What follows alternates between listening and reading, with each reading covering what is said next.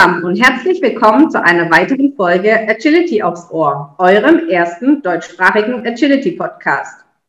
Heute schauen wir erneut zusammen über den Tellerrand hinaus und haben einen ganz besonderen Gast in dieser Folge. Ich bin sehr dankbar, dass er sich heute die Zeit genommen hat, um uns mehr über sein Leben mit den Hunden zu erzählen. Es ist mehr als 35 Jahre her, dass der erste Hund bei ihm und seiner Frau einzog nachdem das Haus gebaut war und der erste Baum auch schon gepflanzt. Kurz danach zog die Siberian Husky-Hündin Kalva bei ihnen ein. Zusammen mit seinem guten Freund, der sich zeitgleich einen Husky-Rüden holte, führte der Weg direkt zum Zughundesport. Schnell hatte das Virus Schlittenhundesport Besitz von ihm ergriffen und die ersten Erfolge ließen nicht lang auf sich warten. 1986 erreichte er auf der Europameisterschaft in Winterberg eine Bronzemedaille. Nach dem Tod der Sibirier zogen bei ihnen Alaskan Huskies und Crayster ein. Er bereiste zusammen mit seiner Frau Orte in dieser Welt, die laut ihm tief in seiner Seele eingebrannt sind und die er ohne seine Hunde niemals erlebt hätte. Er holte bis jetzt den Europameisterschaft sechsmal Gold sowie einige Silber- und Bronzemedaillen. Die drei Weltmeistertitel erkämpfte er sich in der Vier-Hunde-Klasse 1995 in Lake Placid, USA, auf olympischem Boden, 2005 in Dawson City, Kanada, auf dem zugefrorenen Yukon River und 2007 in Gafsele, dem schwedischen Lappland. Auch konnte er mit seinen Jungs 17 Mal den deutschen Meistertitel für sich entscheiden. Doch für ihn war sein bedeutender Erfolg in Fairbanks, Alaska 2005 bei den nordamerikanischen Meisterschaften, wo er Streckenrekorde aufstellte. Seit zehn Jahren betreibt er speziell hochwertiges Equipment für den Zughundesport, ganz nach dem Sprichwort, ein echter Hundler gibt den letzten Euro für seinen Hund. Er kann nun mittlerweile 40 Jahre Erfahrung im Zughundesport aufweisen. Und einer seiner Sätze lautet, es gibt keine Tricks, nur seriöse Arbeit. Ich freue mich so sehr, ihn heute bei uns im Podcast begrüßen zu dürfen um mehr über kalte Ohren und heiße Pfoten zu erfahren. Herzlich willkommen, Uwe Radant. Ja, hallo Miri. Hallo liebe Zuhörer. Genau, auch zu denen natürlich ein herzliches Hallo. Toll, dass du dir die Zeit genommen hast in deinem Terminplan und uns mehr heute erzählst. Ja, mache ich doch gern, ja. Erzähl uns doch mal erstmal genauer, wann denn der erste Hund in dein Leben gekommen ist und wie das so ein bisschen abgelaufen ist. Ja gut, äh, das war Anfang der 80er Jahre, wie du schon gesagt hast, wir haben Haus gebaut und äh, als junger Mensch wirst du dann ja auch soziale Verantwortung übernehmen. Kind war noch nicht da, das kam erst kurz später und äh, ja gut, so musste eben dein Hund her und ja gut. Ich hatte mal einen Cousin, der hat sich mal aus Russland einen Neufundländer mitgebracht, den fand ich unheimlich toll. Aber äh, letztendlich bin ich dann halt beim Sibirien Husky gelandet und ja gut, das war halt äh, dann der Beginn und äh, dazu noch eine Kleinigkeit zu erzählen vielleicht. Äh, meine Frau ist mal vom Hund gebissen worden, vom Schäferhund und die hatte immer so ein bisschen Respekt und Angst dann auch. Und, und ja gut. Und äh, sie kommt nach Hause und ich wollte jetzt erstmal testen, ob sie da, wie sie steht überhaupt zum Hund. Und äh, wie sie nach Hause kommt, frage ich sie, äh, du, ich habe da einen, einen, Hund gekauft, einen Welpen, der ist im Keller. Oder beziehungsweise ich habe nur gesagt, ich habe einen Hund gekauft. Und dann sagt sie, wo ist der? Wo ist der? Wo ist der? Ich sage im Keller. Ne? Ja gut, da habe ich aber gemerkt, okay, sie will den auch haben und will auch gerne einen haben. Und äh, ja gut, dann sind wir dann losgefahren und äh, äh, das war halt eine Zeitungsannonce, sind wir losgefahren und auf dem Weg dahin sind wir beim Kumpel vorbeigekommen und der war auch noch am Ausgraben da, der hat auch gerade gebaut gehabt und der ist dann auch gleich mitgekommen mit seiner Frau und ja gut, wir sind nach Hause gekommen, letztlich so, ich hatte da die Hündin Kalver und er hatte da den Rüden Attila, so beide so acht, neun Wochen alt halt. Ne. So, hat das, so ist das mal losgegangen. Dann ist es ja gut gegangen mit dem Test und deiner Frau. Ja, ja, ja, ja, ja.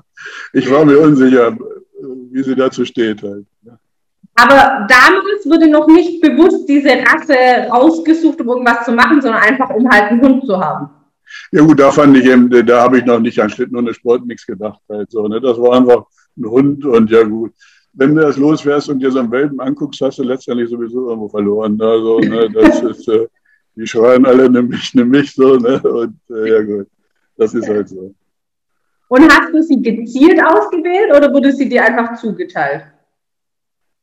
Äh, die Hunde, nee, das konnten wir uns aussuchen. Da, ne? Das war ein Wurf, da konnten wir uns das aussuchen.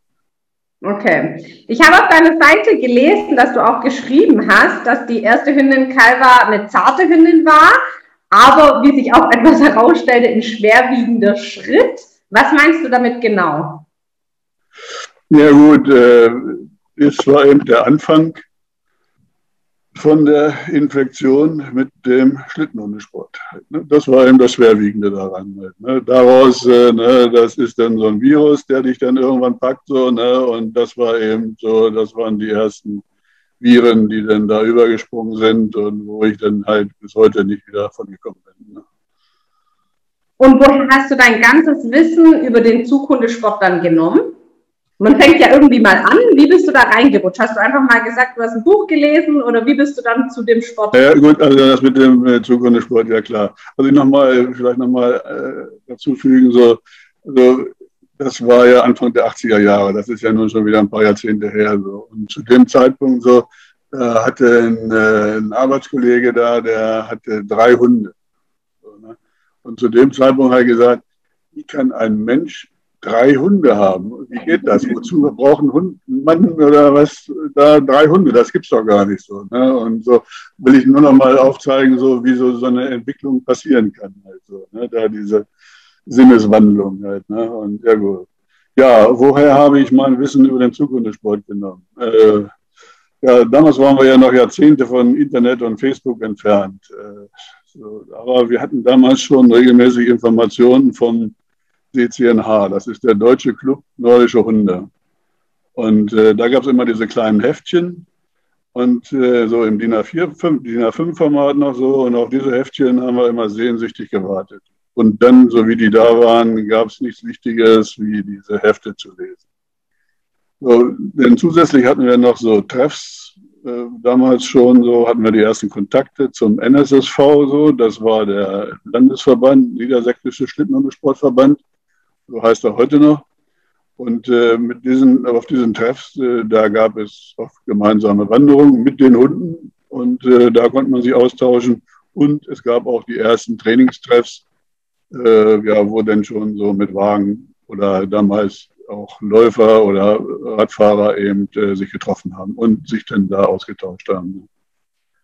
Jo, das waren so die Anfänge, so, äh, ja, wie gesagt, ohne Internet damals viele von uns, die hier zuhören, die können sich das vielleicht gar nicht mehr vorstellen, aber das, das hat sie gegeben.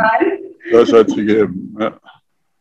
Wenn du jetzt zurückblickend das betrachtest mit deinem heutigen Wissen, worüber könntest du so ein bisschen schmunzeln, was du damals gemacht hast oder wo du dir jetzt so an den Kopf langst? Nimm uns da mal so ein bisschen mit. Was hat sich da bei dir so verändert? Also ich denke ganz, ganz viel, aber vielleicht so ganz einschneidende Erlebnisse. Ja, gut, also wir haben ja dann, äh, das ist einfach die Geschichte auch, die, die ich da dann mit dem Hund und dem Kumpel hatte. Da also, wir sind dann ja auch losgezogen mit den Hunden und äh, viel spazieren gegangen halt mit den beiden Welpen da so. Und naja gut, und dann nach einem halben Jahr haben wir gedacht, na, wenn sich jetzt jeder noch einen nimmt, dann haben wir auch schon vier Hunde. So, ne? Und dann können wir auch schon da, wie ja, die Kumpels vom NSSV, wir sind Treffs da, dann können wir die auch vom Wagen spannen und losziehen. Ne? Ja, und äh, da haben wir dann eben auch uns äh, die ersten Leinen zusammengeknotet und äh, auch so einen Wagen äh, zusammengeschweißt da. Und ja gut, das war schon alles äh, sehr ja, Amateur.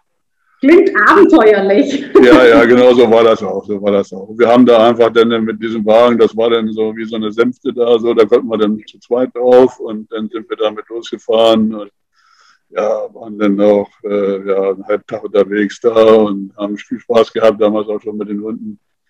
Ja, so, das waren eben so die Anfänge. So, ne? Und äh, ja gut, da wurden natürlich auch, äh, ja, die Hunde konnten wir nie ableihen, da so, die werden uns immer stiften gegangen, da so, ne? Das waren eben äh, ja, so die Anfänge.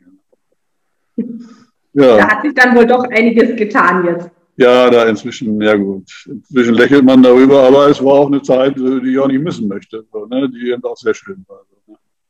Und ja, daraus, und daraus, ist, daraus ist dann eben so, ja, jetzt hatten wir dann jeder zwei Hunde so und äh, hatten dann, äh, äh, ja, sind dann auch die ersten Rennen gefahren, haben dann die Team, die Hunde zusammengeschmissen so und dann mal bin ich gefahren, mal ist der Kumpel gefahren dann so und naja gut. Und dann aber auch irgendwann gesagt, ja los, komm, jetzt, äh, wenn wir jetzt noch was dazu nehmen, dann hat jeder sein eigenes Team und da sind wir dann auch nicht mehr weit von entfernt. Ja, und dann habe ich dann einen Wurf gemacht mit einer Hündin, einer Alkashan-Hündin damals, Cheyenne hieß die. Und das war schon ein toller Rennhund, so, die hatte schon das Richtige im Kopf. Also, ne, das ist bei den Hunden ist eben auch entscheidend, was die im Kopf haben. Also, ne, bei den Sibiriern ist es eben oft, dass die da eben äh, für die Optik gezüchtet werden und nicht fürs Laufen. Und äh, ja gut, da hat die dann durch diese Cheyenne einen tollen Hund und habe dann da einen entsprechenden äh, Rüden ausgewählt. Und ja, und mit diesen äh, Hunden, da ging es dann richtig los. So, ne? Da habe ich dann zwei behalten, so. Die äh, alte Frau Kalver, wie ich sie jetzt nenne, die äh, hat dann, äh, ja gut, die konnte das nicht und äh, ja gut. Und dann hat der Kumpel hat einen genommen aus dem Wurf, ich zwei behalten da und dann hatten wir dann jeder ein eigenes Team. Damals war noch drei Hundekategorie, nicht vier Hundekategorie. Okay. Und äh, ja gut, und da so ging das los. Und mit diesen jungen Hunden, da habe ich dann schon im Rennen gewinnen können. Und Wie hast du denn festgemacht, welche Welpe bei dir bleibt? Wenn du gesagt hast, du hast dir da auch zwei genommen, und du hast, ich fand einen ganz interessanten Satz gesagt, das muss vom Kopf her auch einfach passen beim Hund. Ja gut, das, in den Kopf kann man ja bei den Babys noch nicht oder später auch nicht so reingucken. So, ne? Das muss man dann erst erfahren. So. Eben, das sieht man eigentlich auch erst nachher bei den Rennen. So. Und äh, ja gut, das Aussuchen ist einfach äh, klar die Optik und äh, sollte ein größerer Hund sein für mich. So in der kleinen Kategorie guckt man schon, dass man eben die stärksten Hunde auswählt vielleicht und äh, ja gut, das sind im Bauchgefühl so, ne, aus dem Bauch raus wird da so ein Welpe eben ausgesucht halt. Ne, und äh, im, äh, im, äh, jetzt, wo ich äh, versuche auf acht Hunde umzustellen, jetzt nehme ich eben lieber die kleineren Hunde aus dem Wurf. So, je größer so ein Gespann wird, äh, desto kleiner können eigentlich die Hunde werden. Äh, ein kleines Gespann braucht eben zwangsläufig große Hunde, starke Hunde. Hm. Du bist ja jetzt von der Rasse gewechselt. Was lebt denn jetzt momentan bei euch und mit welchen Hunden stattest du? Ja gut, äh, wir haben momentan Hounds jetzt hier so, ne? Das ist so oder so noch, ja gut, Hounds ist eben alles so, ne? Da ist eben noch ein bisschen Grace, Grace, äh, Grace da drin. Und äh, Grace da ist ein Mix aus äh, Greyhound und äh, Jagdhund. Und äh, das ist eben dieses Wortspiel, Grey vom Greyhound und Stare vom Vorsteher. Und äh, ja, das äh, und jetzt gehen wir aber noch mehr auf die Hound-Linie über. So, ne, das sind eben äh, Hunde, die eben auch längere Distanzen in hoher Geschwindigkeit laufen können. So, ich sag mal, äh, vier Hunde-Kategorie, so, die ich bislang immer gefahren bin, die fahren vielleicht so acht bis zehn Kilometer auf den Rennen und äh, sechs Hunde, die fahren schon mal so bis äh, 12, 14 Kilometer und äh, acht Hunde, die laufen dann schon 16 Kilometer etwa im Schnee dann halt. Ne? Nicht wow. auf, im, im, Schnee. Das ist eine ganz schöne Leistung, was die Hunde da bringen. Wie ja gut, und man muss, man muss die, die Geschwindigkeit sehen. Ne? Die laufen da so, die, äh, gut, äh, die äh, 400-Kategorie, die ist auf diesen 10 Kilometern ist die schon mit 33 Kilometer Durchschnitt dabei, vielleicht sogar etwas mehr sogar. Und äh, der Schnitt, der Durchschnitts, die Durchschnittsgeschwindigkeit sinkt dann natürlich etwas, äh, je, je länger die Distanz wird. Halt. Aber die laufen auch immer noch so bei 30 rum, sag ich mal. Ne? Da muss man sich vorstellen, so ne, über 15, 16 Kilometer. Und äh, da versucht das mal mit dem Fahrrad äh, einen Schnitt von 30 zu fahren da, ne, oder ne, das, also das ist, da habe ich auch immer wieder einen heiden Respekt vor, was diese Tiere da und speziell auch im Rudel, was die für Leistungen bringen können. Ja. Ganz klar. Aber ich denke, das ist auch wichtig, dass man ihnen diesen Respekt zollt. Das merken die ja auch. Hunde gehen ja viel auf Emotionen. Ja, klar, sicherlich. Das ist immer hier, sage ich mal, ne, gut, wenn wir einspannen hier, das ist immer eine, ja, so dieses Triebverhalten in die richtigen Wege leiten. So, ne? Das ist eben hier der, äh, der Jagdtrieb. Ne? Das ist das Jagen im Rudel. Ne? Wir jagen einen imaginären Hasen da. Ne? Wir jagen da etwas, was es gar nicht gibt. Ne? Und, aber wir befriedigen diesen Trieb da. Ne? Und ja gut, das ist eben toll für die Hunde und die haben eine Aufgabe und äh, der Spaß ist einfach äh, vorne an der Leine und hinten genauso. Ne? Also an beiden Seiten der Leine, sage ich immer. Ne? Eigentlich dann der ideale Sport, wenn das so ist, gell? wenn sowohl ja, der Hund als auch der Mensch Spaß hat. Ja, auf jeden Fall, auf jeden Fall. Nicht nur Spaß. Wie leben denn eure einfach... Hunde bei euch? Bitte? Wie leben denn eure Hunde bei euch? Also wir haben hier jetzt äh, vor sieben Jahren haben uns einen zweiten Wohnsitz zugelegt in der Heide. Und also ich, äh, das, das Geschäft und äh, mein Hauptwohnsitz ist immer noch hier bei Braunschweig. Aber da ist eben äh, ja, viel Bauland geworden und da wird eben, das Land zum Trainieren für die Hunde oder die Wege werden immer weniger dort. So, und jetzt haben wir uns eben äh, vor sieben Jahren, wie gesagt, einen zweiten Wohnsitz zugelegt. Hier haben wir in der Heide so ein 60.000 äh, Quadratmeter Action-Grundstück äh, mit direktem Zugang zu herrlichen Heide, Heidesand, Waldwegen und Badeteichen, eben alles für die Hunde. Das ist jetzt hier so der Way of Life, den ich mir hätte kaum erträumen können. Das ist, dass ich mal irgendwo in Deutschland so viel Freiheit in der Natur mit den Hunden hier haben könnte. Und äh, das, es ist so, wenn es den Hunden gut geht, geht es auch dem Mascher gut. Umgekehrt, wenn ein Hund krank ist, lässt auch der Mascher die Ohren hängen. So, ne? so ist das einfach. Ne? Und ja gut. Und so haben wir uns eben hier mit den Hunden einen Traum erfüllt, so, ne? mit diesem Grundstück, mit dem direkten Zugang vom Grundstück, also starten vom Grundstück in die Feldwege hier und in die Waldwege hier. Ne? Das ist einfach fantastisch. So. Für, für mich als Hundler. Ja. Hört sich auch sehr paradiesisch an. Ja, ist es auch, ist es auch. Also man muss sich vorstellen, wir fahren hier mit dem, wir setzen uns hier aufs Quad hier, die Hunde raus hier, lassen sie laufen, lassen sie sausen hier, müssen natürlich auch einen äh, sehr guten Gehorsam haben. Ne? Die müssen schon diszipliniert sein, so dass ich sage, so komm hier bei mir, schön hier bleiben, so, denn, ne, denn äh, wir fahren hier, so Freequarter nenne ich das, und dann fahren wir hier raus durch die Wälder und äh, da laufen die Hunde eben frei. Also man muss sich vorstellen, zehn Hunde freilaufend ums Quad rum. Und äh, ja gut, und wenn da ein Hirsch quer steht oder ein Reh quer läuft, so, dann, äh, ne, dann wollen sie schon, aber sie wissen, sie dürfen nicht. So, ne? Und dann muss ich natürlich auch selber wissen, was ich will dabei. Und dann äh, funktioniert das auch. Und äh, ja, wenn das eben nicht funktioniert, dann gibt es auch ruckzuck die rote Karte und dann ist das alles vorbei. Wobei, was ich, gesehen, was ich gesehen habe ähm, in der Dokumentation oder Reportage von dir, du führst deine Hunde frei an den Start. Das ist, glaube ich, fast der Einzige, der das tut. Also ich glaube, Gehorsam ähm, haben deine Hunde. Ja, das ist die Voraussetzung. Ne? Und das ist die Voraussetzung eben auch für die Erfolge, die ich so eingefahren habe. Und äh, ja gut, ne? das ist eben, man muss eben das irgendwie kompensieren, dass eben andere eben da teilweise vielleicht bessere Hunde haben, vielleicht äh, deutlich bessere Trainingsmöglichkeiten haben, so ne, wie ich das da so hier in äh, seiner Zeit, wo ich auch die Erfolge hatte, da äh, um Braunschweig rum, da im Spargesand, äh, da haben andere doch bessere Trainingsmöglichkeiten gehabt. Also man muss sich denken, ich fahre nach Alaska und äh, zeige denen, wie das geht. Also, ne? Hat aber geklappt irgendwie. Hat geklappt, ja, genau.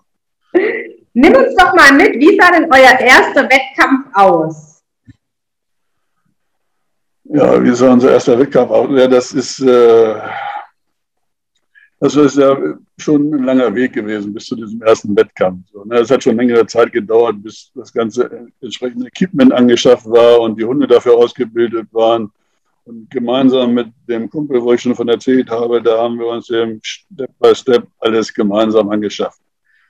Sind dann, wie schon gesagt, zu den Trainingstreffs und Wagenrennen und äh, dann war es dann aber doch immer noch auf dem Weg zu den Schneerennen.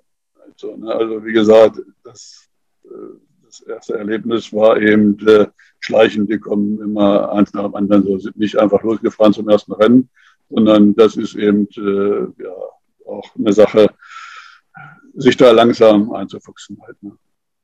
Kannst du dich noch erinnern, wie es gefühlsmäßig für dich war, das erste Mal zu starten? Ja gut, also das ist nicht nur beim ersten Mal so, das ist heute immer noch so. Da schwingt immer eine Aufregung mit und äh, ne, bis man dann äh, unterwegs ist, so, da, ne, wenn man jetzt unter, erst unterwegs ist, dann ist alles klar so, ne, aber so äh, die Hunde jetzt so an den Start zu bringen und äh, äh dann einen guten Start, einen sauberen Start zu haben, das ist doch auch immer, auch heute noch, auch heute noch selbst, wo ich quasi mit den Hunden frei zum Start, wie du das schon sagst, so gehen kann da und sie dann auch äh, diszipliniert einspannen kann und da eben der, die Hunde starten nimmt, auch auf äh, nicht auf ein lautes Kommando von mir, sondern auf den Finger. Also ich habe dann da so, ich heb dann da die Hand und äh, stecke den Finger aus und der Leithund muss gucken und wenn diese Hand runterfliegt, dann äh, geht das los halt so. Ne?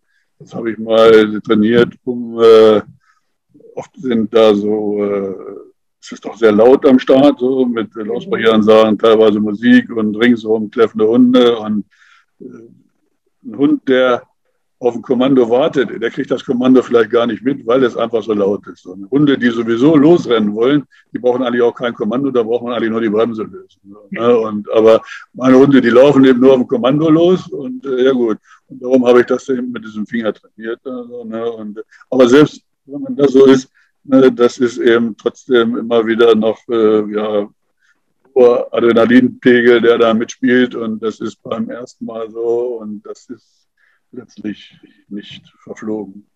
Ist ja fast beruhigend vielleicht auch für alle anderen, dass selbst ja, ja, ja, ja.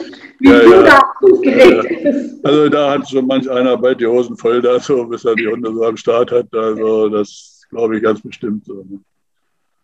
Wie sieht denn dein Training kurz vor einem Rennen aus? Du kannst ja, doch nicht, ja oft nicht diese Schneemassen jetzt wie in anderen Ländern. Wie trainierst du bei dir? Fährst du irgendwo hin? Ja gut, also äh, ich sehe also auch zu, dass ich schon so ab, ab Dezember so auf Schnee komme, irgendwo schon mal so, ne? Und dann muss ich natürlich auch immer mal wieder nach Hause und mich ums Geschäft kümmern so.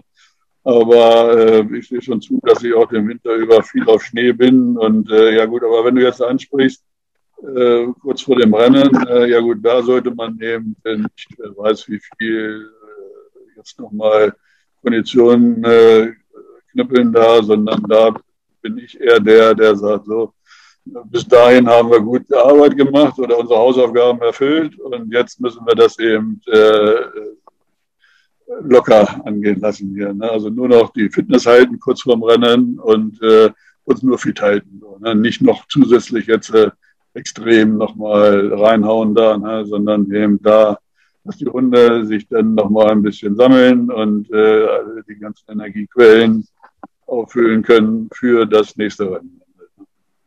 Okay, also du fährst eher so diese Langstrecken davor nochmal so ein bisschen runter, dass die Hunde wirklich auch Energie und Kraft haben für den Wettkampf selber. Und, und auch mental dazu äh, bereit sind, jetzt wieder alles zu geben. Ne? Ich glaube, eine und, äh, wichtige Sache, die oft vergessen wird, das Mentale, auch für einen Hund. Ja, bei, bei Hunden ganz speziell. Denn der Hund, der jetzt da an den Start geht, der weiß eigentlich nicht, wie lang und wie weit er laufen muss da so, ne? Das ist ja beim Menschen anders. So, ne? ja. Wenn man sich vorstellt, ich habe dann immer, was weiß ich, 15 Kilometer trainiert und fahre jetzt nur acht Kilometer das Rennen, dann äh, äh, ist der Hund nach acht Kilometern, dann sagt er so, wir wollen jetzt aber noch zehn Kilometer laufen hier so, ne? Und das, das hinbringen so, ne, dass er dann auch äh, nach diesen äh, nach dieser Distanz dann auch alles gegeben hat. Auf den Punkt hin trainieren, sage ich. Ne? Das ist das Entscheidende.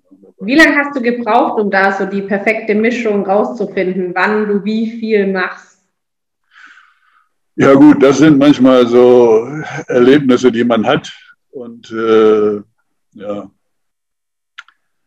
das ging eigentlich ziemlich fix irgendwann mal, so mit den Sibirien damals noch so. Dann habe ich dann auch mal das richtig äh, ja, so gemacht, wie die anderen das auch gemacht haben, mit Stoppuhr und hast du nicht gesehen. Und habe dann schon mal so im äh, zu Anfang der Trainingssaison äh, dann mal so, sag ich mal, im November vielleicht mal so eine Strecke gestoppt und äh, die Zeit davon genommen. Oh, habe ich gesagt, das sieht aber schon ganz gut aus, das macht ja was werden. So. Und dann habe ich dann quasi so direkt nach der Saison äh, nochmal die Zeit gestoppt und äh, die Zeit war langsamer wie zu Beginn der Saison. Halt so, ne? Und das sind dann auch immer so Erfahrungen und äh, ja, so Richtwerte, äh, so Erlebnisse halt, ne? die man dann hat. Und ja gut, entweder setzt man dann daraus was um oder man macht so weiter. Genau, bleibt jedem selber überlassen. Schlauer ja. wäre es aber auch, etwas umzusetzen. Genau. Na, dann was ändern. Halt, ne? Wie viel Wertigkeit hat das Füttern der Hunde bei dir? Was fütterst du? Bekommen die besondere Zusätze? Das ist ja auch immer so ein interessantes Thema. Also Füttern, das ist eine der drei Säulen im Schlittenhundesport. Das ist also neben, neben Training und das, was der Hund mitbringt, das Füttern eben äh, ja auch, sage ich mal, so eine ganz entscheidende Geschichte.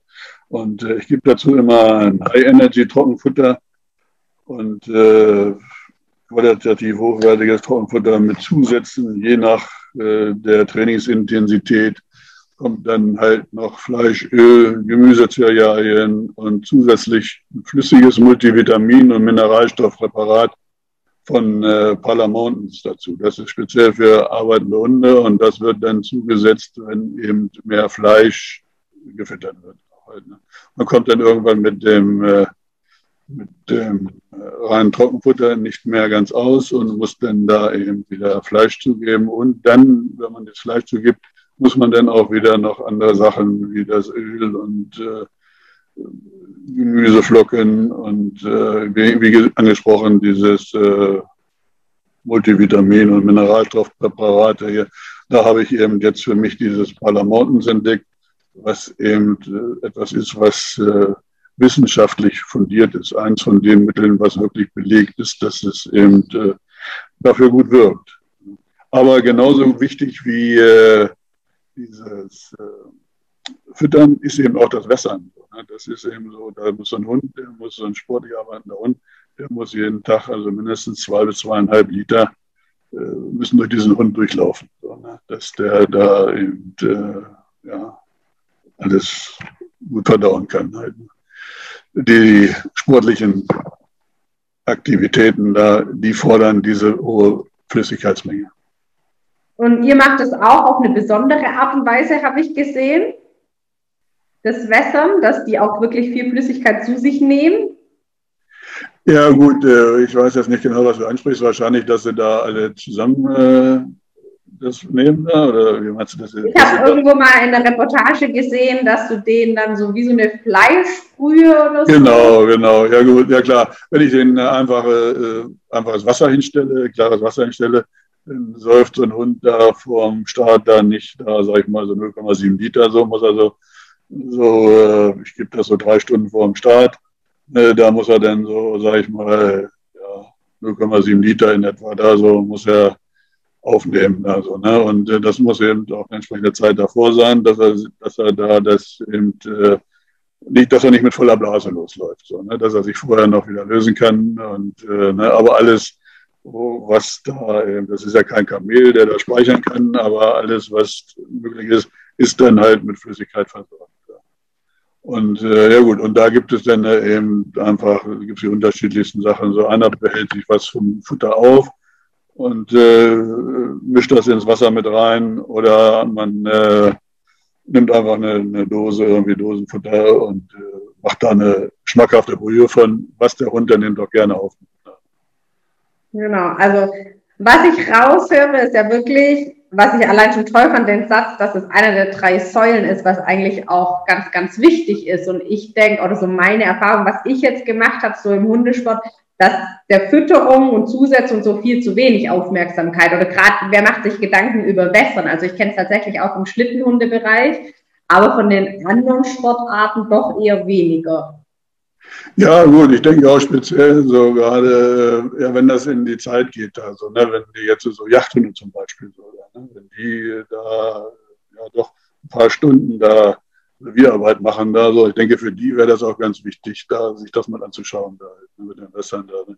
Wer da hier so wie so ein Windhund oder was da, ne, da, die da 400 Meter laufen, ne, klar, die müssen vorher auch, aber ich denke, die müssen da nicht speziell dieses Wässern da nicht, äh, nicht erfahren. Dann. Ne. Klar, je nachdem, was für eine Art der Belastung der Hund natürlich ja, ausgesetzt ja, wird. Ja, Hast du zu einem deiner momentanen Hunde irgendwie ein besonderes Verhältnis oder etwas ganz Besonderes, was euch verbindet? Na gut, äh, ich sage mal, äh, so auf die langen Jahre zurückgeblickt, das war schon Remus, einer von diesen ganz besonderen Hunden da, mit dem wir damals auch das, die äh, Weltmeisterschaft in Lake Placid gewonnen haben das war schon einer, so ein richtiger Ausnahmehund, so, ne, wie man ihn doch nur wirklich ganz selten findet. So, ne. Momentan ist natürlich besonders eng hier meine Feier, die Hündin, die Mutter meiner, meiner Babys, die ich gerade aufziehe hier so. Ne, die Babys sind jetzt so fünf Monate alt und äh, drei Stück habe ich davon behalten und die, äh, ja gut, die machen eben ganz viel Spaß und gut, waren halt ganz viel, die Hündin war halt drin, äh, die ganze Zeit so mit den Welpen. Und äh, ja gut, da haben wir natürlich besonders enges Verhältnis auch gehabt. Und ja gut, verstehen uns eben sehr gut. Das ist schön. Ja. Was sind deiner Meinung nach die häufigsten Fehler, die im Zukunftssport gemacht werden, wenn du das so siehst? Ja, wie ich das so sehe. Ja gut, man muss gucken, was sind Fehler, was sind nicht Fehler. Fehler ist vielleicht, ich sage mal, grundsätzlich ist Zukunftssport ja nur ein Hobby ne? quasi eine Nebenbeschäftigung, ganz sicher die schönste Nebenbeschäftigung der Welt. Und äh, so sollte man den Begriff Fehler vielleicht nicht äh, ja, so heilig schreiben jetzt. Ne? Also es gibt in Europa beispielsweise keine nennenswerten Siegprämien auf den Rennen. Das Gros trainiert also, das Gros der Schlittenhunde-Leute, die trainieren halt meist irgendwo im Wald vor sich hin. Und für die ist, äh, für diese nicht auf Rennen ausgerichtete Gruppe gibt es also bezogen auf das Konditionieren sowieso keine Fehler. Die machen äh, das, was sie machen, ist eben richtig für sie. Ne? So, die, die Mascher, die mit ihren Gespannen am Rennzirkus teilnehmen, gibt es kein einheitliches Schema. Da sind einfach zu unterschiedlich die Möglichkeiten des jeweiligen Teams, was die Streckenalter der Hunde und die Temperaturen betrifft. Und äh, so greift einfach das Sprichwort, viele Wege führen nach Rom. Es gibt eben unterschiedlichsten Möglichkeiten und jeder muss für sich gucken ne, nach seinen äh, Möglichkeiten, die er hat und äh, wie viel Zeit er dafür hat und wie die Wege sind und äh, Steigungen drin hat. Und das zählt alles damit rein. Also ein allgemeiner ein allgemeiner Fehler im Umgang mit unseren Hunden, wenn ich das mal so allgemein fassen möchte, ist, dass häufig mangelnde Konsequenz gegenüber dem Hund ist. Auch dieses Problem mit undisziplinierten Hunden trifft man aber überall. Egal, ob das nun der Monosportler ist oder der Großmascher mit zwölf Hunden. Und es ist auch nicht von einer, Sportart, von einer Sportart abhängig. Das ist eigentlich auf allen Hundeplätzen und natürlich auch bei den Nichtsportlern anzutreffen. Aber nicht unbedingt die Regel. Und ich erlebe auch, wie doch immer mehr Monosportler ihre Hunde gut unter Kontrolle haben. Äh, ich denke mal, das ist wohl auch ein Resultat aus diesen BM-Seminaren, wie wir sie seit mehreren Jahren anbieten.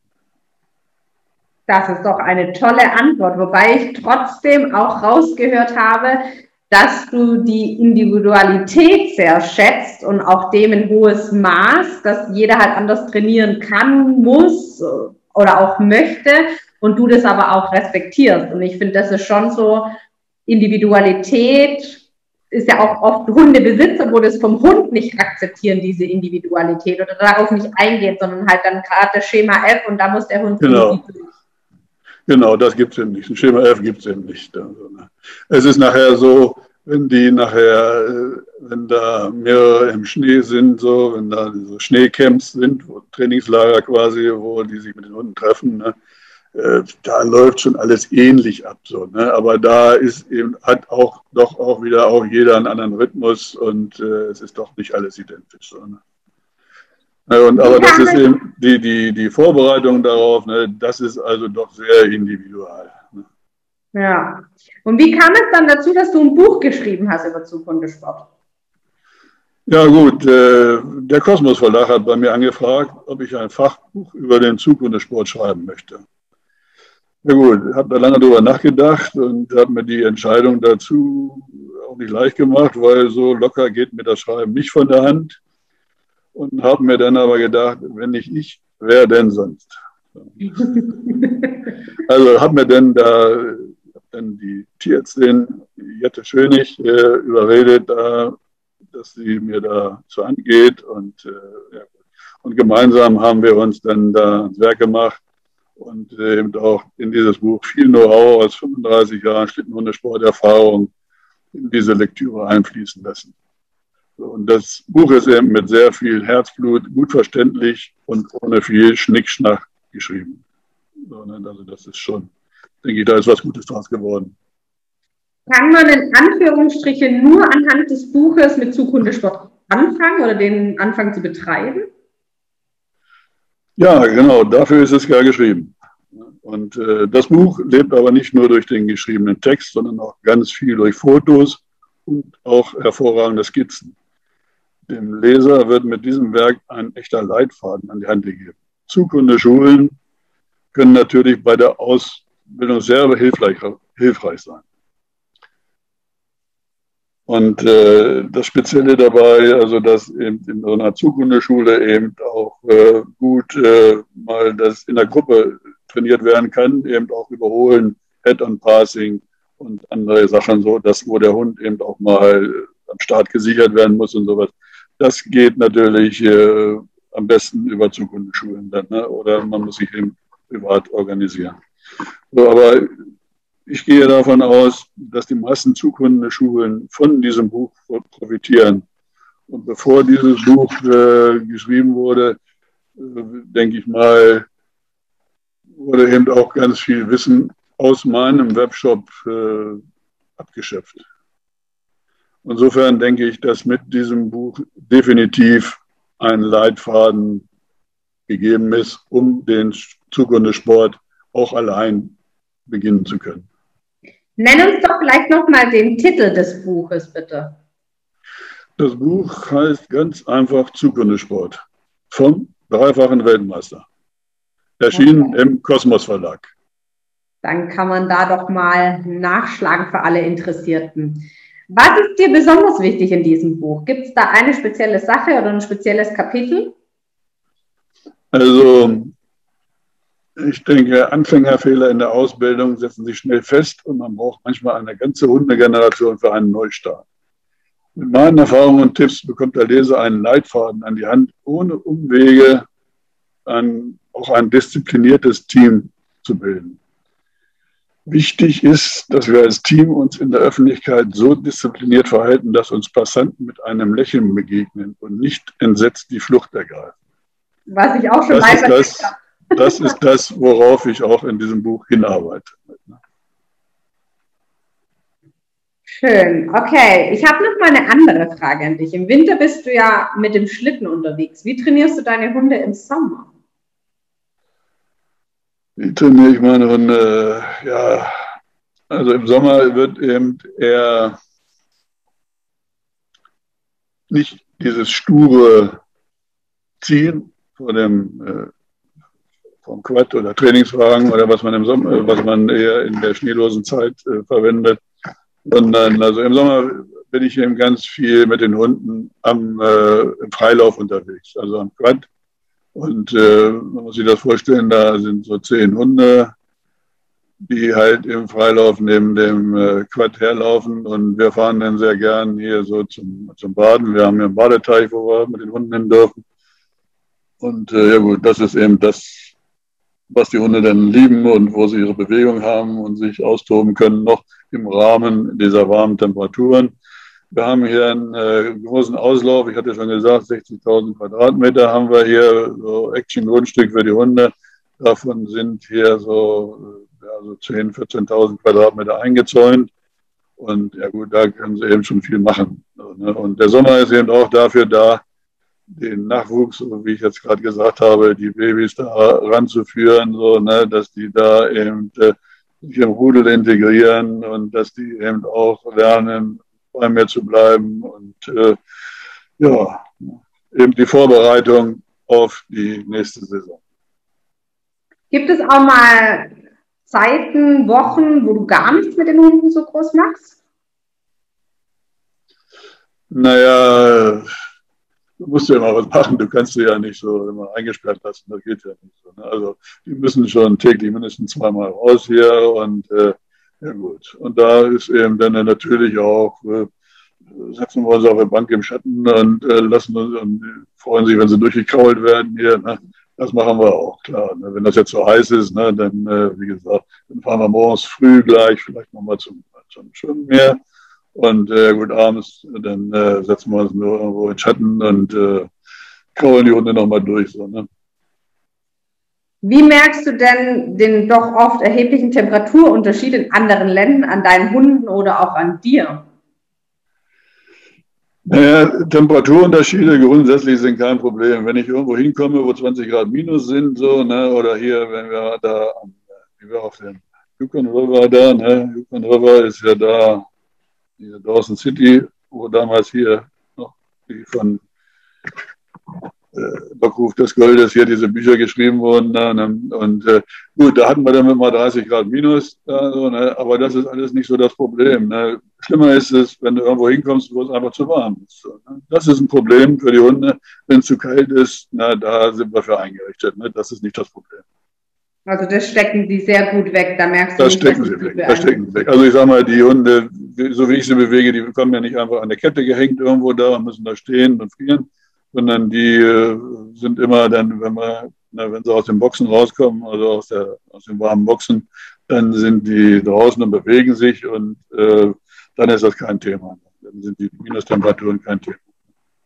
Wie belastend ist Schnee und Eis für die Hundepfoten deiner Meinung nach? Machst du dafür irgendwas Besonderes? Also Schnee hat ja die unterschiedlichsten Konsistenzen. Oft muss äh, da, dabei äh, auf Schnee vorsichtshalber gebootet werden. So, ne? Es gibt eben da ne, schon recht äh, verharschten Schnee und, und äh, umgewandelter Schnee, der dann sehr oft auch sehr äh, aggressiv ist gegen diese Pfoten und Ballen und es bilden sich zwischen den Zehen äh, greift der Schnee an und, und da bilden sich dann sogenannte Cuts und äh, ja gut, wenn die erst da sind, äh, dann muss man auf jeden Fall Gutes überziehen. Wenn man jetzt aber diese Cuts schon hat und man will dann Rennen fahren und man muss damit Booties fahren, ist es schlecht. Und von daher, äh, um diese Pfoten zu schonen, äh, fährt man also im Schnee ganz häufig äh, komplett gebootet. Die, die, und um eben vorbeugend auch äh, die, die, die, die Ballen zu schonen. Und äh, auch im Winter eben speziell auch immer mal wieder eincremen, so, ne, weil so wie bei uns auch, die Haut wird spröde und rissig. So, ne, bei, bei, entsprechenden Temperaturen und Luftfeuchtigkeit oder, oder Lufttrockenheit, so, ne, dann äh, haben wir das selber auch, dass wir da so rissige Hände kriegen und so ist das bei den Hunden auch. Ne. Und darum immer mal wieder einschmieren. Auch.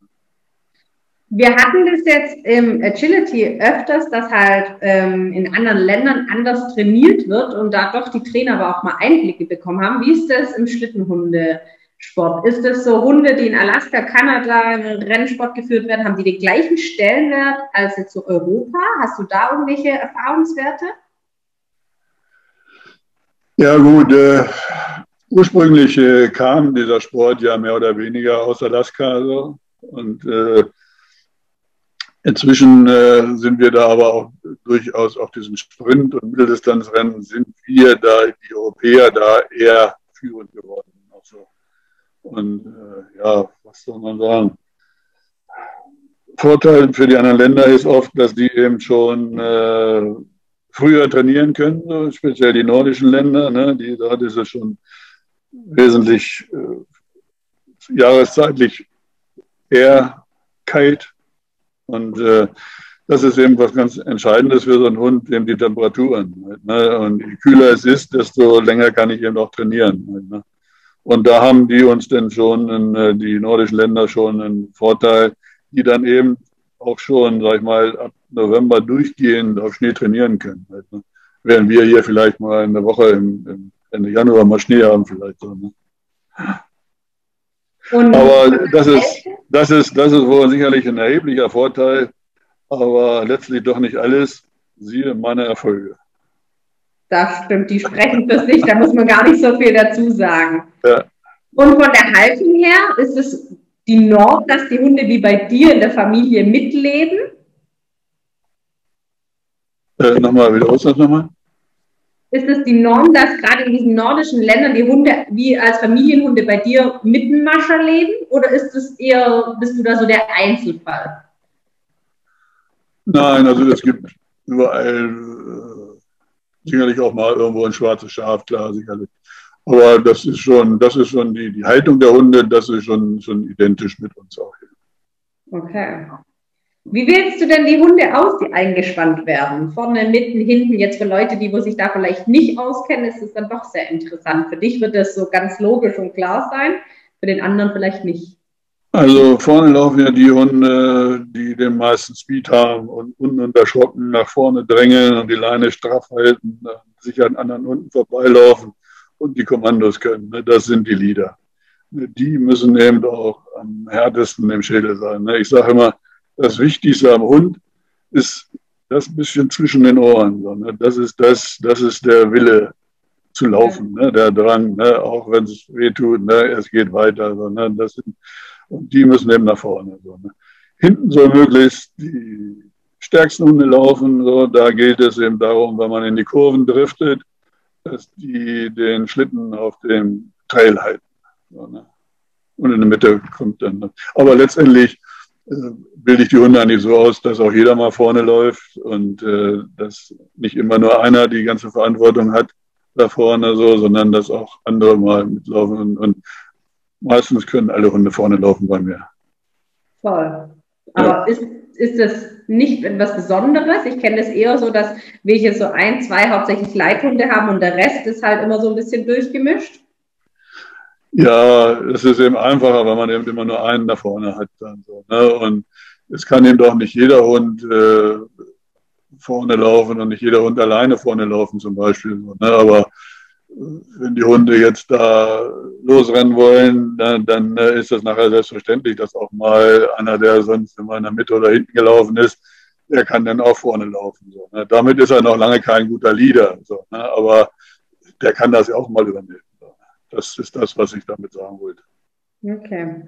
Wo siehst du denn den Unterschied ähm, im Bikejaring und Carnicross im Vergleich jetzt zum Schlittenhunderennen? Also zum einen ist klar, Göring Carnicross und auch Dog Scooter, diese Sportarten werden ohne Schnee gefahren oder gelaufen. Ne, und äh, bei, den, äh, bei den Schlittenhunden, bei den Gespannfahrern ist es eben so, dass die, äh, die dass der Höhepunkt für Gespannfahrer sind eigentlich die Schlittenrennen, äh, die Schneerennen. Ne? Also On Snow und die äh, äh Bikejährigen, Carnicross, Dogscooter, das ist eben Off-Snow. So, aber was da ist eben, äh, bei den Off-Snow-Rennen ist die Teilnehmerzahl in den letzten Jahren rasant gestiegen. Immer mehr Hundefreunde erkennen, dass dieser Sport eine tolle Sache ist, den Hund sinnvoll auszulasten und ihm eine Aufgabe zu geben. Für die Monosportler braucht es nicht so aufwendige Anschaffungen wie für Gespanne. Ne? Ich sag mal, äh, wer sich da einen Hund gekauft hat, das muss ja nicht mal einer sein, der jetzt da speziell für Schlittenhunderennen äh, gezüchtet wurde, sondern da laufen ja ganz viele andere Hunde auch mit, die das auch alle können da. Und ja gut, man hat den Hund, man hat ein Auto, gut, was braucht man noch? Noch ein Geschirr dazu kaufen, eine Leine und los geht es. So, ne? Während, wenn ich das sehe, wie bei den Gespannfahrern das ist so, ne? das ist, was ich gerade geschildert habe, ne? wir haben uns hier separates gerade Hundeanwesen, einen Hundehof gekauft hier so, ne, um äh, der Sache hier äh, ja möglichst nahe nachzugehen, halt so, ne? so wie wir uns das vorstellen. Halt so, ne? Eben schnell, ist eben auch äh, ja, im Dorf mit steigender Hundeanzahl, ist man da auch schnell nicht mehr so gern gesehen. Halt, ne? ja. Also ich sag mal, also man braucht keinen, also als äh, für Carnicross und die Geschichten, braucht man eben kein separates Anwesen und äh, ist da, also kann da halt äh, auch mit einem Hund eigentlich überall trainieren. Gibt es irgendwelche Vorbilder im Schlitterhunderennen für dich? Oder sagst du, du bist das beste Vorbild dir selbst? Ja, gut, äh, das hat es Anfang sicherlich gegeben, so, aber schon lange nicht mehr. So, ne? Da gucke ich eben selber, was kann ich für neue Elemente einbauen für mich da. Und äh, ja, ne, für mich gibt es keine Vorbilder momentan im Schlittenhundesport. Trainierst du zusammen mit irgendeinem Trainingspartner im Team oder trainierst du wirklich ausschließlich alleine? Äh, ich trainiere eigentlich ausschließlich allein. So, und äh, ich habe weil es die Möglichkeiten hier geben, immer mal wieder auch Freunde hier, die dann mit Hunden kommen. Und äh, wenn es sich dann passt, dann äh, fahren wir dann auch mal gemeinsam los und äh, üben dann dann unterwegs eben auch so Überholvorgänge und äh, Head-on-Passing und so Geschichten halt auch. Ne? Also ich habe hier auf meinem äh, auf meiner Wiese hier nebenan, da habe ich äh, so ein, so ein äh, Oval reingemäht mit einer Kreuzung drin so und da kann ich eben auch wunderbar äh, äh, Richtungskommandos üben. So, ne? Was eben auch viel den Sommer über gemacht werden kann. Okay. Aber so alles eben, darauf ausgelegt. Bitte? Alles darauf ausgelegt. Ja, alles, alles komplett, komplett. Ne? Denn ich habe, ich habe, glaube ich, 15 Jahre so ein Haus gesucht hier und habe dann irgendwann gesagt, so pass auf, wenn du jetzt noch was machst, so, ne, also der, der, der Radius, war ein Haus zu suchen, ist immer größer geworden. So, ne? Und die Zeit ist ja verflossen auch. Und aber gut, da waren die Kinder, die dann eben auch nicht, äh, äh, die eben auch noch zum Gymnasium mussten und was weiß ich alles da. Und äh, naja, so hat sich das eben, was ich sagen will, ist, irgendwann habe ich gesagt, wenn du dir jetzt noch so ein Haus kaufst, dann muss das so sein, dass das Umfeld passt. Ne? Am Haus kann man alles verändern, am Umfeld nicht. Ja. Das habe ich hier gefunden. Da hätte ich mal nicht gedacht, dass ich sowas hier in Deutschland finden könnte, da, ne, wo ich mit den Hunden so leben kann. In der Natur, eigentlich mit der Natur schon fast. Genau. Wir gehen noch mal einmal in ein ganz anderes Thema rein. Du hast schon so viele Erfolge zusammen mit deinen Jungs eingefahren. Nimm uns doch mal mit so, so eine Weltmeisterschaft. Wie, wie reist man mit einem ganzen Gespann da nach Kanada? Wie viele Teams starten dort durchschnittlich? Wie viel früher reist du an? Ja gut, äh, im Gegensatz, du sprichst jetzt äh, Kanada an, also das ist ja nun eine andere Geschichte. Heißt, ob du jetzt irgendwo in, in Europa mit dem Auto hinfährst, so, ne, da kannst du dann, ja, ja, sag ich mal, ein Trainingslager teilweise, wenn du jetzt nach Skandinavien fährst, da kannst du dann so ein Trainingslager mit anschließend diesem Rennen äh, einplanen. Also, ne? Da fährst du dann wahrscheinlich früher hin, so, ne? um äh, dich dann auf das Rennen da äh, einzustimmen. Ne? So, äh, nach, äh, nach Übersee, sag ich mal, ja, äh, wir sind ja einmal sind wir geflogen, als die Weltmeisterschaft in Lake Placid war. So, Lake Placid waren schon mal Olympische Spiele, also ganz tolle Voraussetzungen da, so, was da das, äh, die Infrastruktur betrifft. So, ne? Ja gut, da sind wir halt äh, geflogen äh, mit äh, Lufthansa Cargo. Die hatten damals noch so sehr große Maschinen. Da war es so, da sind wir mit der deutschen Nationalmannschaft hingeflogen und äh, hatten da 50 Hunde mit. Und, äh, und einen Flug, äh, Flugzeugbau quasi, sind dann da, konnten da während des Fluges zu den Hunden gehen, haben da also, waren drei Piloten, die Kanzel da, und hinter der Pilotenkanzel äh, sind entweder, waren das 18 Sitze oder neun Sitze und drei Betten. wir sind da hingeflogen, hatten also auf dem Hinflug da drei Betten, wurden also abwechselnd noch schlafen da unterwegs, war ganz toll, sind da morgens gelandet und sind dann in New York gelandet, haben da unsere Rider äh, so gelbe Postautos sehen die aus da, so, ne, haben diese Fahrzeuge in Empfang genommen und äh, sind dann losgedüst Richtung Norden nach äh, Lake Placid an der kanadischen Grenze von New York aus. Ja, da sind wir also, sage ich mal, äh, auf dem Sonnabend angekommen in Lake Placid. Wunderbar, Sonnenschein, Schnee, alles vom Feinsten. Dann hat das angefangen, weiß ich, einen Tag darauf angefangen zu regnen. Und es hat so lange geregnet, bis nichts mehr da war. Bis kein, kein Schnee mehr da war. Und am Ende darauf sollte das Rennen sein. Ne? Ja, gut. Äh, naja, wie soll es, also das war schon eine Stimmung da. da ne? So, und jetzt äh, ging das dann, äh, am Mittwoch war die offizielle Eröffnungszeremonie ohne Schnee. Aber wie wir rauskamen aus der Halle da, von der Eröffnungszeremonie, da kamen die ersten Trucks, die so dann noch äh, verspätet eintrudelten da, die kamen aus dem, aus dem äh, Westen und die hatten schon Schnee auf den, auf den Trucks da. Ne? Und äh, tatsächlich fing das dann an zu schneien und äh, das hat dann so viel geschneit, dass wir den ersten Tag nicht starten konnten, weil wir so viel Schnee hatten da, dass die das nicht so schnell gepresst kriegten. Da, ne? Also das war dann kein Drei-Tage-Rennen, war nur, sondern am Sonntag dann. Und Sonntag nach dem Rennen war der Schnee auch schon wieder alles weg. Ne? Das hat wieder so geschmolzen da. So, ne? Also das war auch ein Erlebnis der besonderen Art. Ne? So, aber perfektes Timing. Ja, ja, aber hat gepasst, hat gepasst. Da, ne? Aber man stellt sich vor da, ne, weil das sind ja enorme Kosten, die da auch sind. So, ne? Und äh, kommst da hin und mal ist da nichts. So, ne? so und äh, das nächste Mal, das zweite Mal war dann 2005. Da sind wir auch mit äh, Lufthansa Cargo geflogen nach Fairbanks.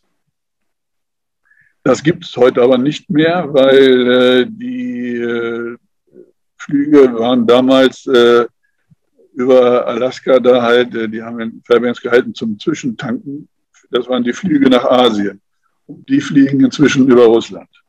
Okay. Und äh, da ist da die Freigabe jetzt erfolgt. Und äh, also so gibt es da jetzt direkt äh, nach Fairbanks da nicht mehr die Möglichkeiten zu fliegen. Und äh, man muss dann da ja, keine Ahnung, nach äh, Kanada irgendwo fliegen da. Und ja gut, ich hatte da mal kannte da einen, der, mit dem ich mich dann auch da in Fairbanks da viel zusammen war, Lucere, so ein Franco-Kanadier. Ja, der ist da hochgekommen nach Fairbanks aus Kanada. Sechs Tage Fahrt.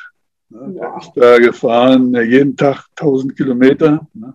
Und das sind sechs Tage, so, ne? 6000 Kilometer. Der das sagt, ist auch. Der, der sagt, wenn ich zu dir komme, wie weit bist du denn von Frankreich weg? Äh, von Frankfurt weg? Ich sage nur 350 Kilometer. Ach, sagt er, das ist ja nicht dabei. So, ne? Der hat halt eine andere Ansicht, was weit ja, ist. genau, so ist es. Ne? Ja, gut. Ja, und äh, da, äh, ja gut, dann, äh, aber da bin ich auch auf den letzten Drücker gelandet. Das ist noch eine lange Geschichte da.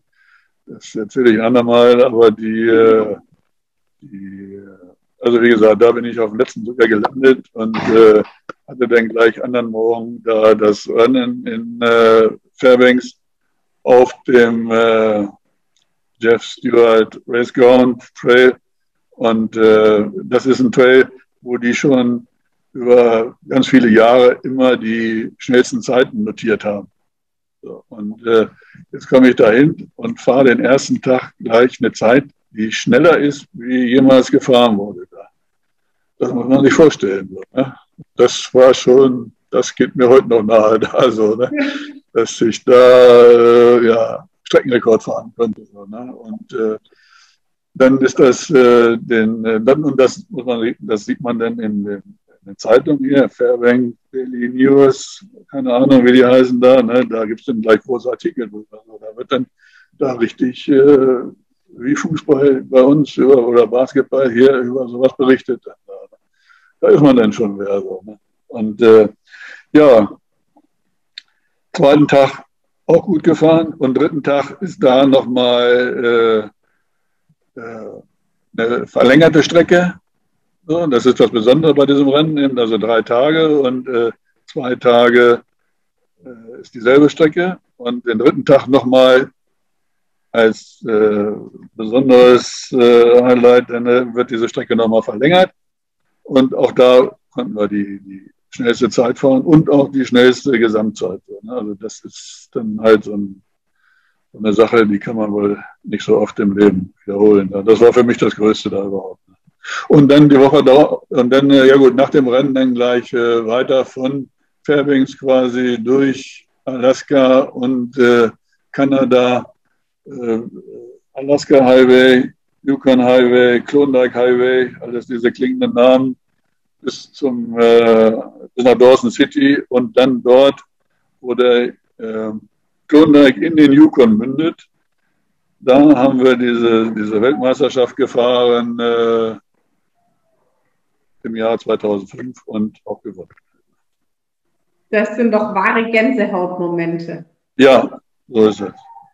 Was macht es mit dir, wenn du auf dem Stoppel ganz oben stehst?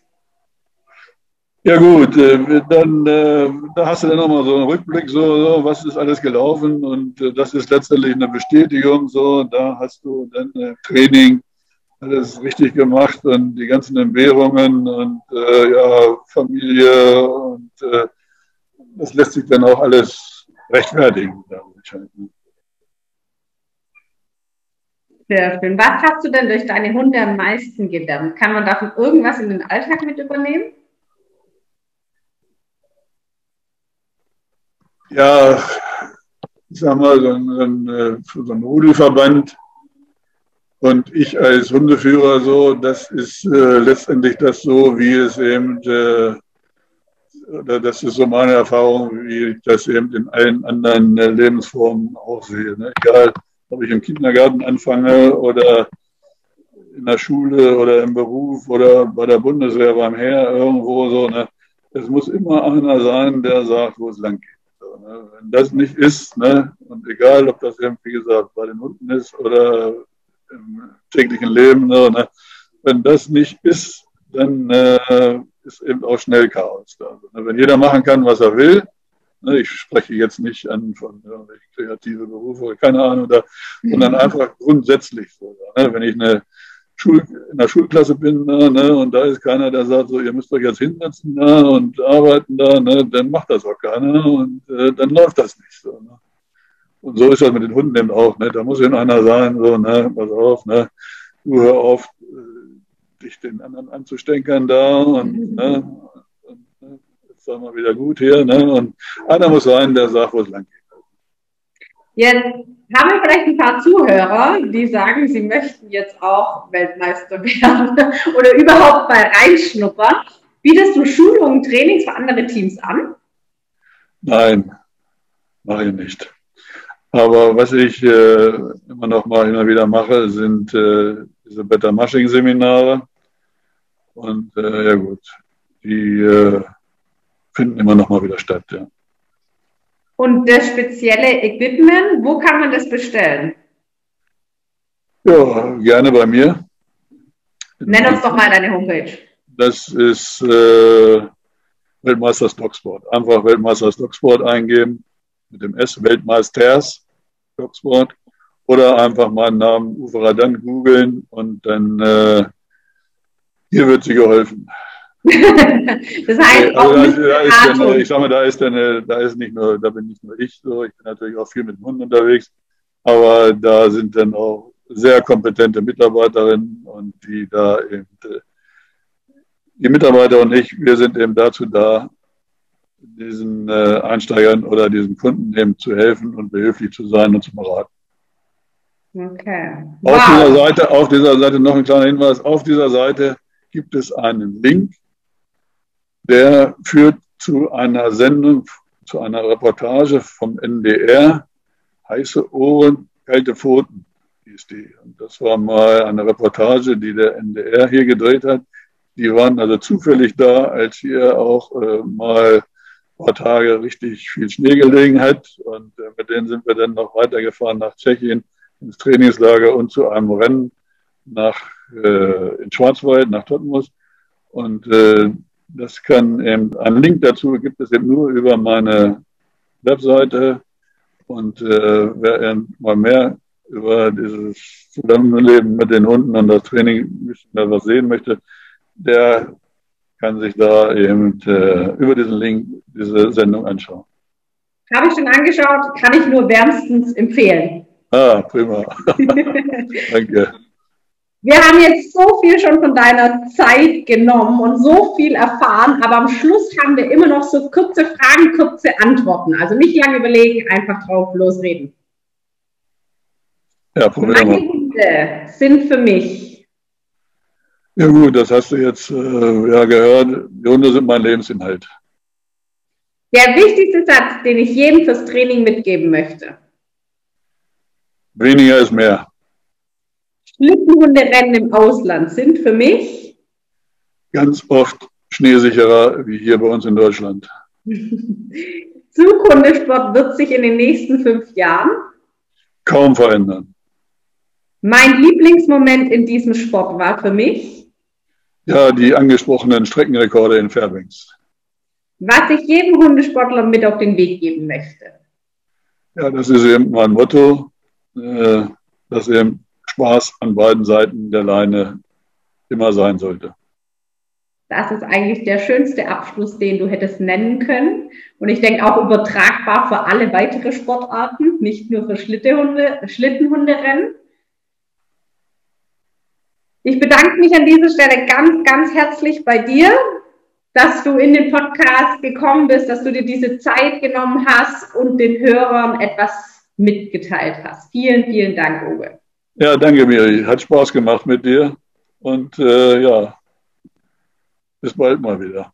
Genau, bis bald. Okay. Tschüss. Ja, ja ciao.